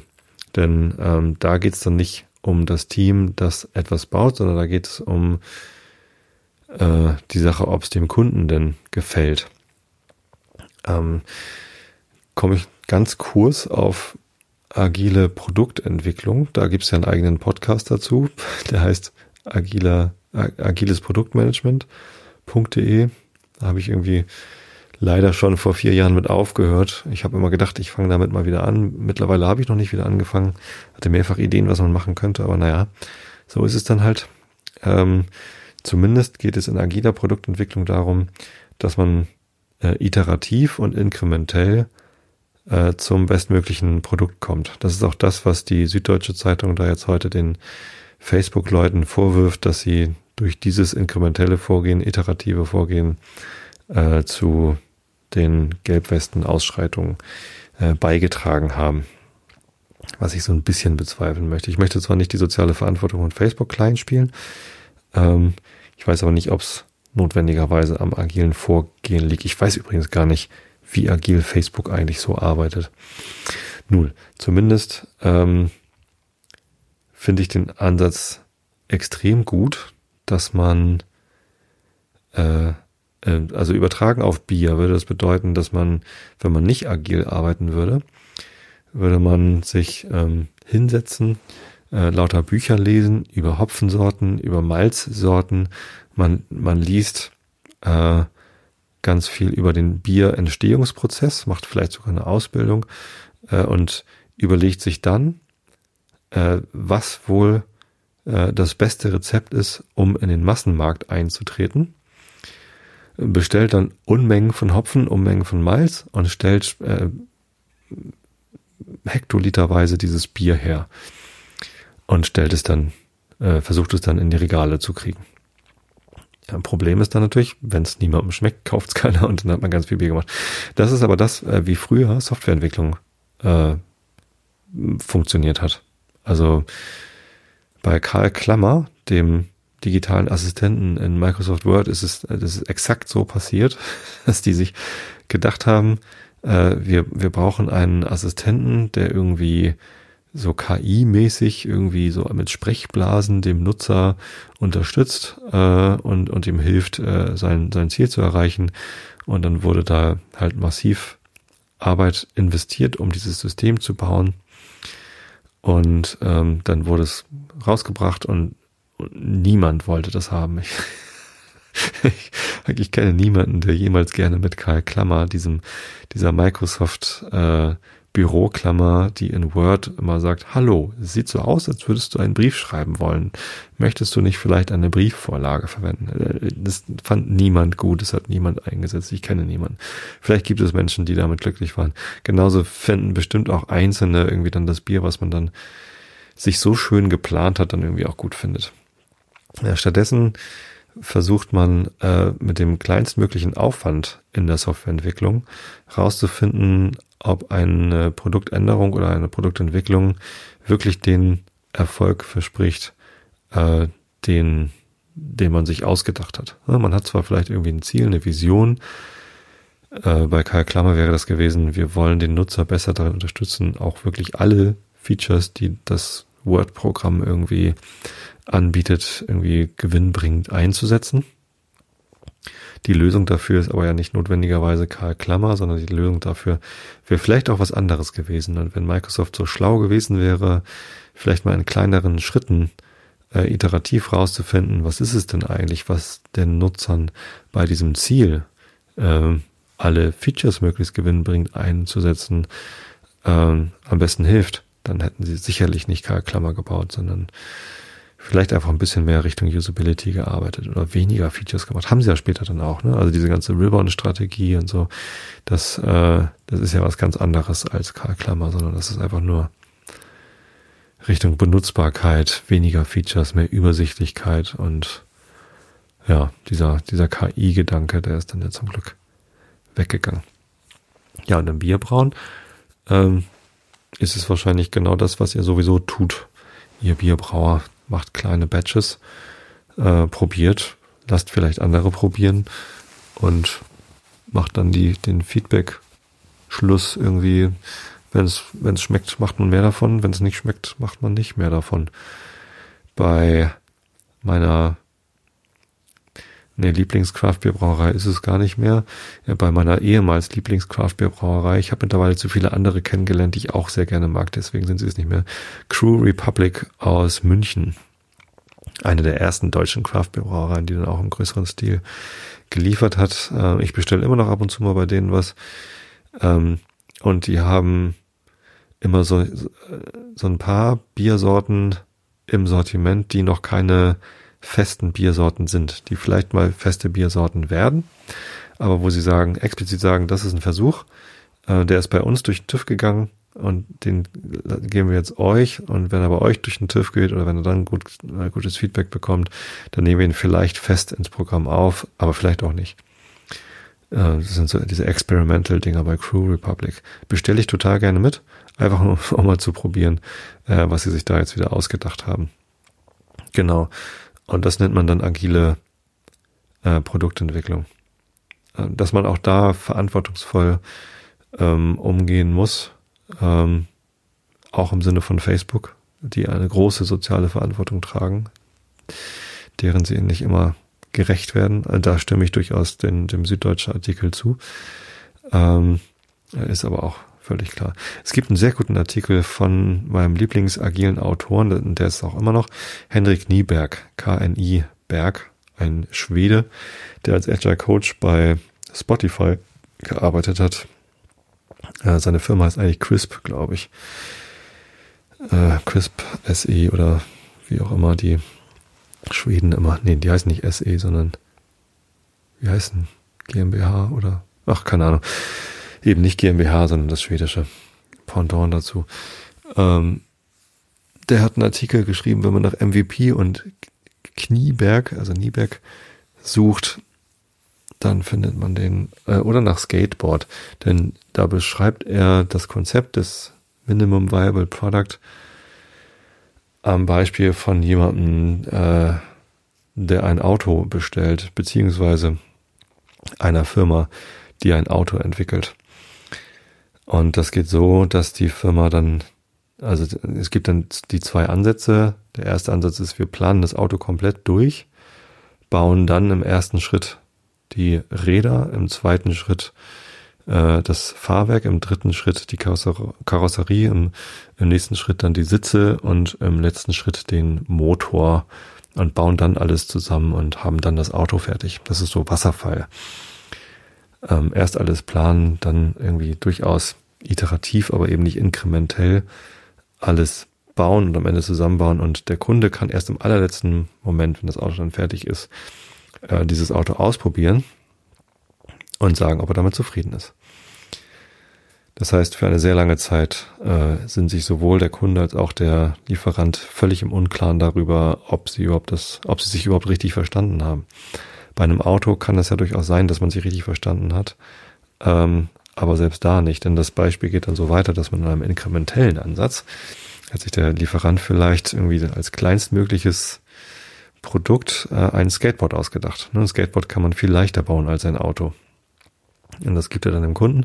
Und der Kunde ist wahrscheinlich erstmal irritiert und auch unzufrieden, weil es eben seinen Zweck nicht erfüllt. Er kann damit nicht das tun, was er mit dem Auto machen wollte und beschwert sich dann, dass er irgendwie durchaus mit dem Auto auf dem, auf dem Google Campus oder was weiß ich, in der, in der T-Online-Stadt oder was auch immer, auf dem, auf dem Betriebsgelände äh, von einem Gebäude zum nächsten, ne, bei Airbus oder was weiß ich, fahren wollte. Ja, es geht auf dem Skateboard nicht, weil das irgendwie zu hubbelig ist und keine Ahnung. Ähm, und er nicht genug Kontrolle darüber hat. In der nächsten Iteration hat dann der Autohersteller vielleicht ein Kickboard gebaut, so ein, so ein Tretroller. Ja, dann ist der Kunde vielleicht schon ein bisschen zufriedener, weil er immer ein bisschen mehr Kontrolle hat. Auch wenn es ihm immer noch zu anstrengend ist, mit dem Tretroller übers Gelände zu fahren. Aber also immerhin kann er sein, sein Ziel erreichen. Ist ein bisschen schneller äh, dort, wo er hin wollte. Äh, der nächste Schritt in diesem Beispiel von Henrik Nieberg ist ein bisschen größerer Sprung, aber der, der Autolieferant baut dann immer noch kein Auto, sondern vielleicht ein Fahrrad. Ich finde, diese, dieses Inkrement ist ein bisschen groß äh, im Beispiel, aber funktioniert trotzdem. Ähm, denn jetzt kommt der Kunde schon schnell zum äh, zu seinem Ziel und äh, die Reichweite reicht ihm auch aus und äh, er mag auch irgendwie den, den Wind, der ihm um die Nase weht und eigentlich ist Fahrradfahren auch ganz geil. Ähm, und äh, trotzdem äh, möchte er nicht verschwitzt ankommen, äh, also legt er doch noch Wert auf Motorisierung und im nächsten Inkrement hat er dann ein Moped. Also ein motorisiertes Fahrrad. Hätte natürlich auch ein E-Bike sein können. Der Nieberg ist gerade ganz stark am äh, Ökosektor noch am äh, Werbung machen gegen äh, CO2-Produktion, also Verschwendung ähm, von fossilen Ressourcen. Ja, werde ich ihn mal hinweisen, dass er ja durchaus ein E-Bike vorschlagen könnte in dem, in dem Artikel. Ähm, genau, und äh, so geht's dann halt immer weiter. Der Kunde hat immer, äh, gibt halt immer gleich Feedback, was ihm an der aktuellen Lösung äh, nicht gefällt, inwiefern äh, das aber vielleicht doch Vorteile hat. Und beide lernen miteinander. Am Ende lernt nämlich der Kunde, er möchte gar kein Auto haben, sondern er möchte irgendwas haben, wo er durchaus noch den frischen Wind um die Nase spüren kann an, an der Natur ist. Und die bauen dann ein Cabrio, glaube ich, anstatt des Autos, was sie eigentlich geplant hätten. Ist also nicht so weit davon entfernt, aber ähm, das ist eben die Idee, inkrementell Wert zu liefern und nicht einfach nur iterativ ständig ähm, zwar einen Teil zu liefern, der aber für sich keinen Wert hat. Ne? Und das auf Bierbrauen übersetzt wäre es wahrscheinlich, ähm,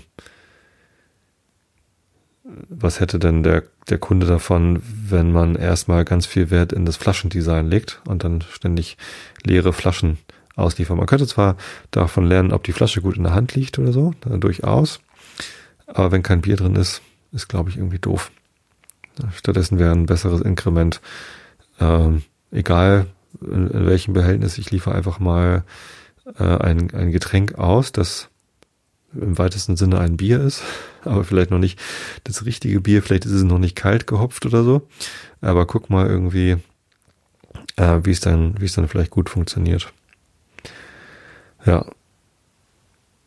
Keine Ahnung. Ich habe mich mit Bierbrauen echt noch nicht so, so beschäftigt, aber der agile Ansatz beim, beim Bierbrauen selbst, also beim Rezept, ist, glaube ich, eher in der agilen Produktentwicklung das, äh, das Synonym zu finden und nicht in der ähm, agilen Prozessoptimierung, sprich Retrospektive, kontinuierliche Verbesserung oder in der individuellen Art und Weise. Aber auch spannend.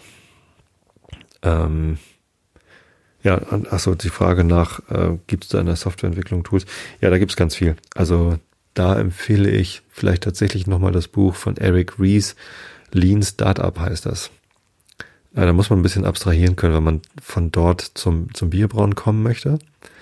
Aber Eric Rees erklärt dieses Konzept von Minimum Viable Product auch extrem gut und erklärt, wie Metriken genutzt werden, wie Feedback genutzt wird, äh, auf was für Metriken man denn achten muss. Da geht es vor allem um den Massenmarkt.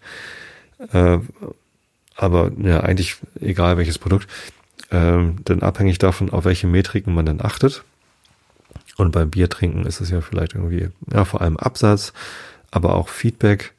Ähm, vielleicht sind es aber auch nochmal ganz, ganz andere Metriken. Zum Beispiel ähm, animiere ich den Kunden, der ein, eins meiner Biere gekauft hat, vielleicht noch ein anderes meiner Biere zu, äh, zu probieren oder äh, wie, wie hoch ist die Wahrscheinlichkeit, dass jemand, der mal ein Bier von mir getrunken hat, ähm, noch andere Craft-Biere entdeckt und dann aber wieder zurückkommt oder so. Das sind ja vielleicht, sind ja vielleicht auch Metriken, die mal interessant wären. Ja, da könnte man mal reingucken. So, jetzt habe ich relativ lang gesprochen. Aber ich fand eure Fragen auch tatsächlich toll. Euch dreien, denen ich jetzt Antworten gegeben habe, herzlichen Dank für eure Fragen. Allen, denen ich jetzt hier noch keine Antworten gegeben habe, ähm, tut mir leid. Um, kommt vielleicht nochmal in einer anderen Sendung. Die Bianca hat mit zwei Episodenbilder gemalt, die, die beide total gut sind. Das heißt, eins davon habe ich noch über. Kann ich dann in der nächsten Fragen und Antworten Episode benutzen. Ja. Aber erstmal soll es das gewesen sein. Es hat Spaß gemacht. Vielen Dank für eure Fragen. Kommen wir doch mal zum Regel der Woche, oder? Habe ich noch irgendwas vergessen? Nö. Doch, klar, Ziele. Ähm, persönliche Weiterentwicklung. Mit der Kapitalismuskritikfrage von dort war ich da ja schon ganz nah dran. Ähm, wie weit will man es treiben? Wie, wie, wie stark muss man sich eigentlich optimieren? Ich habe noch ein Beispiel, und zwar mein eigenes Ziel das ich schon länger mal hatte. Also ihr wisst ja alle, dass ich Läufer bin. Ich bin Barfußläufer seit drei Jahren oder so. Aber ich jogge schon viel länger. Ich habe 2001 äh, mal ein, nee, zwei Marathonläufe gemacht. Das heißt, ich habe ungefähr 97, 98 habe ich ungefähr angefangen mit Joggen. Äh, seitdem laufe ich. Habe zwar durchaus mal Phasen gehabt, wo ich weniger gelaufen bin, aber dann auch wieder Phasen, wo ich mehr gelaufen bin. Und nach meinem ersten Marathonlauf 2001 hat mir mein Bruder von dem 100 Kilometer von Biel Lauf erzählt. Äh, seitdem weiß ich, dass es Ultramarathonläufe gibt.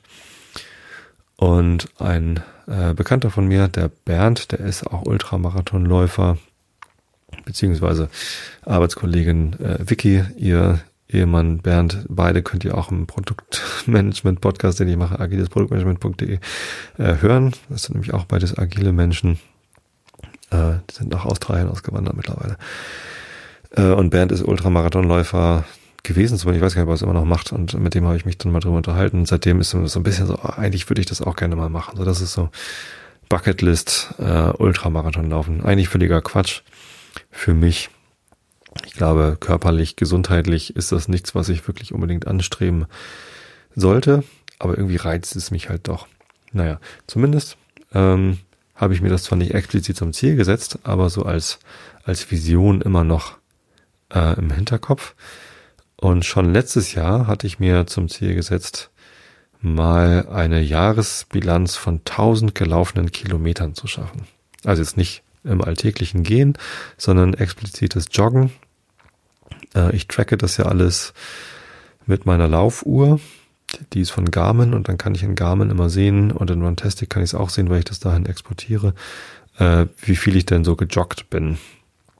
Äh, übrigens, auf Xing nehme ich ja Kontaktanfragen an von Leuten, die sagen, dass sie meine Hörer sind. Äh, auf LinkedIn mache ich das nicht unbedingt. Auf Garmin und Runkeeper nehme ich aber nur Kontaktanfragen an von Leuten, die ich auch tatsächlich kenne. Ähm, also jedes Mal, wenn ich irgendwie einen Link zu meinem Garmin-Lauf oder so poste, dann kriege ich immer ganz viele Kontaktanfragen auf diesen Plattformen. Ähm, das möchte ich nicht unbedingt, dass äh, Leute, die ich nicht kenne, äh, dann da mich da irgendwie unbedingt verfolgen. Ich erzähle euch gerne davon, aber wir müssen ja nicht unbedingt verknüpft sein. Äh, wie auch immer, zumindest hatte ich das letztes Jahr schon als Idee. Letztes Jahr habe ich das aber nicht geschafft. Da bin ich äh, aber immerhin 850 Kilometer weit gelaufen. Und dieses Jahr habe ich es mir wieder vorgenommen. Ganz witzige Randnotiz auf dieses Ziel gekommen bin ich dadurch, dass ich äh, einen Kontakt habe auf Twitter oder Facebook oder beides, ich weiß es gar nicht. Äh, das ist der Markus. Den, und ich kenne Markus auch persönlich. Ähm, und äh, über die, über die äh, St. Pauli Schiene. Und irgendwann hatte ich dann mal so durch Zufall gesehen, dass der sein, äh, dass, dass Markus sein Jahresziel 1000 Kilometer zu laufen geschafft hat. Und ich war bass erstaunt. Ich war richtig so, wow, geflasht, toller Typ. 1000 Kilometer gelaufen, habe ich noch nie geschafft. Und äh, oder ich habe da mal geguckt, wie viele Kilometer ich denn so im Jahr laufe. Und 1000 war so nicht schlecht. Und, und vor allem war ich beeindruckt, weil ich halt Markus persönlich kenne und ihm das gar nicht zugetraut hätte, dass er 1000 Kilometer im Jahr läuft. Und das klang dann auf einmal so, als würde er das halt ständig machen.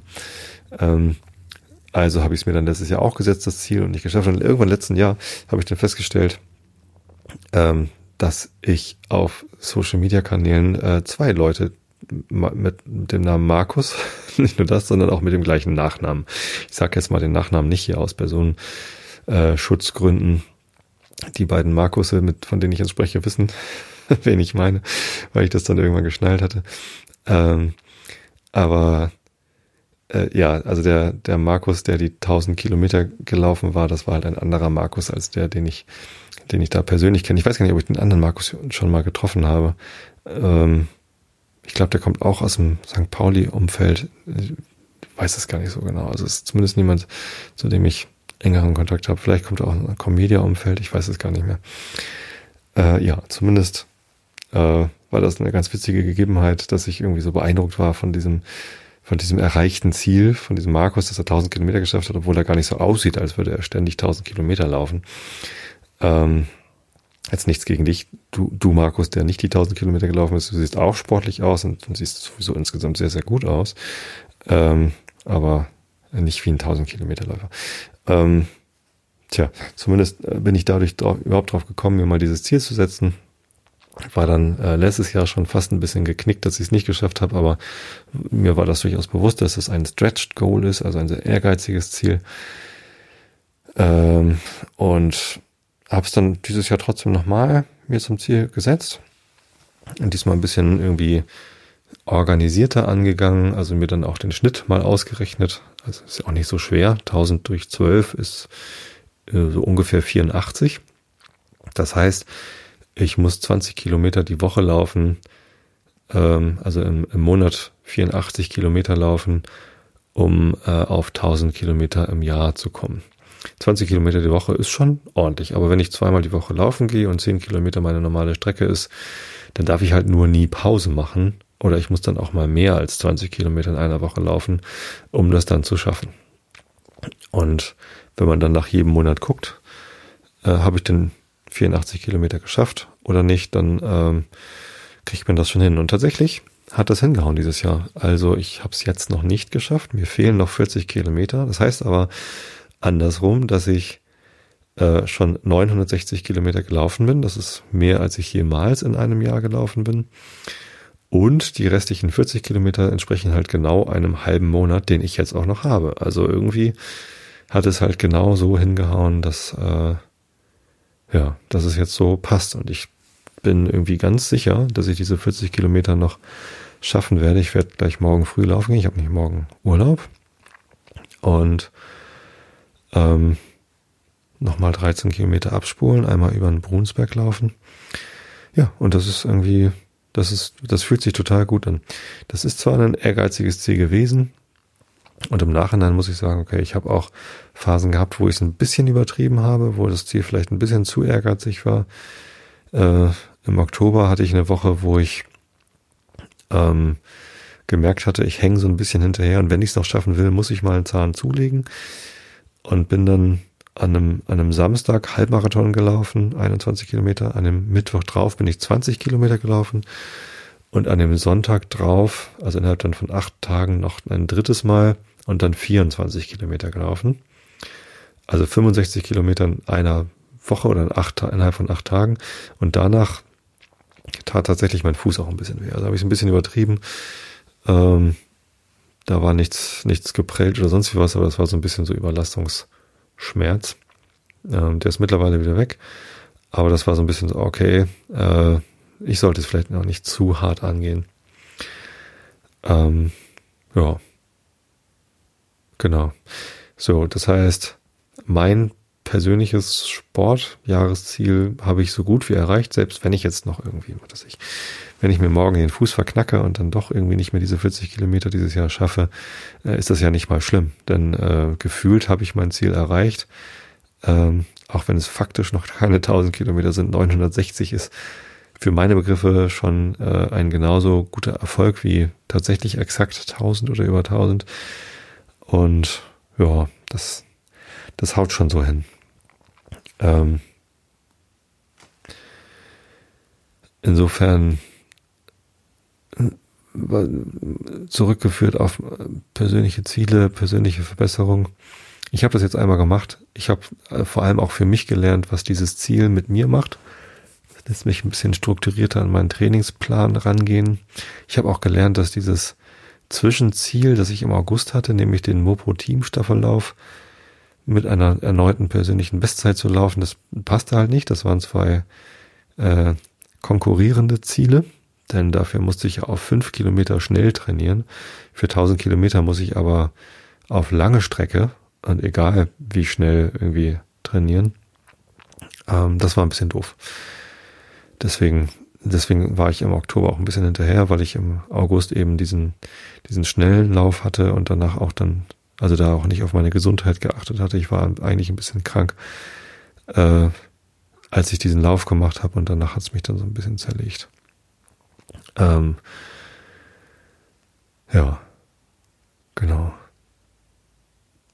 Also ich habe was daraus gelernt und es ist jetzt, äh, wie gesagt, eine schöne Sache, äh, da an mir gearbeitet zu haben und wieder mal einen Schritt weiterzukommen. Es macht mich sehr zufrieden, dass das funktioniert. Ich bin extrem glücklich. Ich weiß noch gar nicht, was ich genau tun werde, wenn ich die 1000 Kilometer voll habe. Vielleicht einfach mich hinlegen in Matsch, egal wo ich gerade bin, und laut jubeln. Keine Ahnung. Oder ich laufe nach Hause und dusche. Das ist das, was ich meistens mache, wenn ich joggen gehe. okay. Ähm, nächstes Jahr werde ich mir ein anderes sportliches Ziel setzen, aber nicht 1000 Kilometer laufen sei es drum. Ähm, jetzt lese ich euch den Rilke der Woche vor. Stillung Maria mit dem Auferstandenen heißt er. Und er fängt nicht so an. Stattdessen, was sie damals empfanden, ist es nicht vor allen Geheimnissen süß und immer noch irdisch, da er ein wenig blass noch vom Grab, erleichtert zu ihr trat, an allen Stellen erstanden. Oh, zu ihr zuerst, wie waren sie da unaussprechlich in Heilung. Ja, sie heilten, das war's. Sie hatten nicht nötig, sich stark zu berühren. Er legte ihr eine Sekunde kaum seine nächstens ewig Hand an die frauliche Schulter, und sie begannen still wie die Bäume im Frühling unendlich zugleich diese Jahreszeit ihres äußersten Umgangs. Äh, ja. Genau. Alice im Wunderland. Ähm, da hatte ich im letzten Kapitel eine Pause gemacht. Und ich lese einfach mal da weiter, wo ich aufgehört hatte. Wir sind bei 63 Prozent. Ich weiß jetzt gerade gar nicht, wie das Kapitel hieß, aber wenn ich jetzt zurückblätter, dann finde ich die Stelle nicht wieder, wo ich weiterlesen muss, weil ich hier vom Kindle vorlese. Ich kann ja mal, ja, geh zu. Achso, der achtes Kapitel, das Crocketfeld. Das ist es, genau. Geht doch alles. Also, Augen zu und zugehört. Alice dachte bei sich, ein so merkwürdiges Crocketfeld habe sie in ihrem Leben nicht gesehen. Es war voller Erhöhung und Furchen. Die Kugeln waren lebendige Igel und die Schläge lebendige Flamingos und die Soldaten mussten sich umbiegen und auf Händen und Füßen stehen, um die Bogen zu bilden.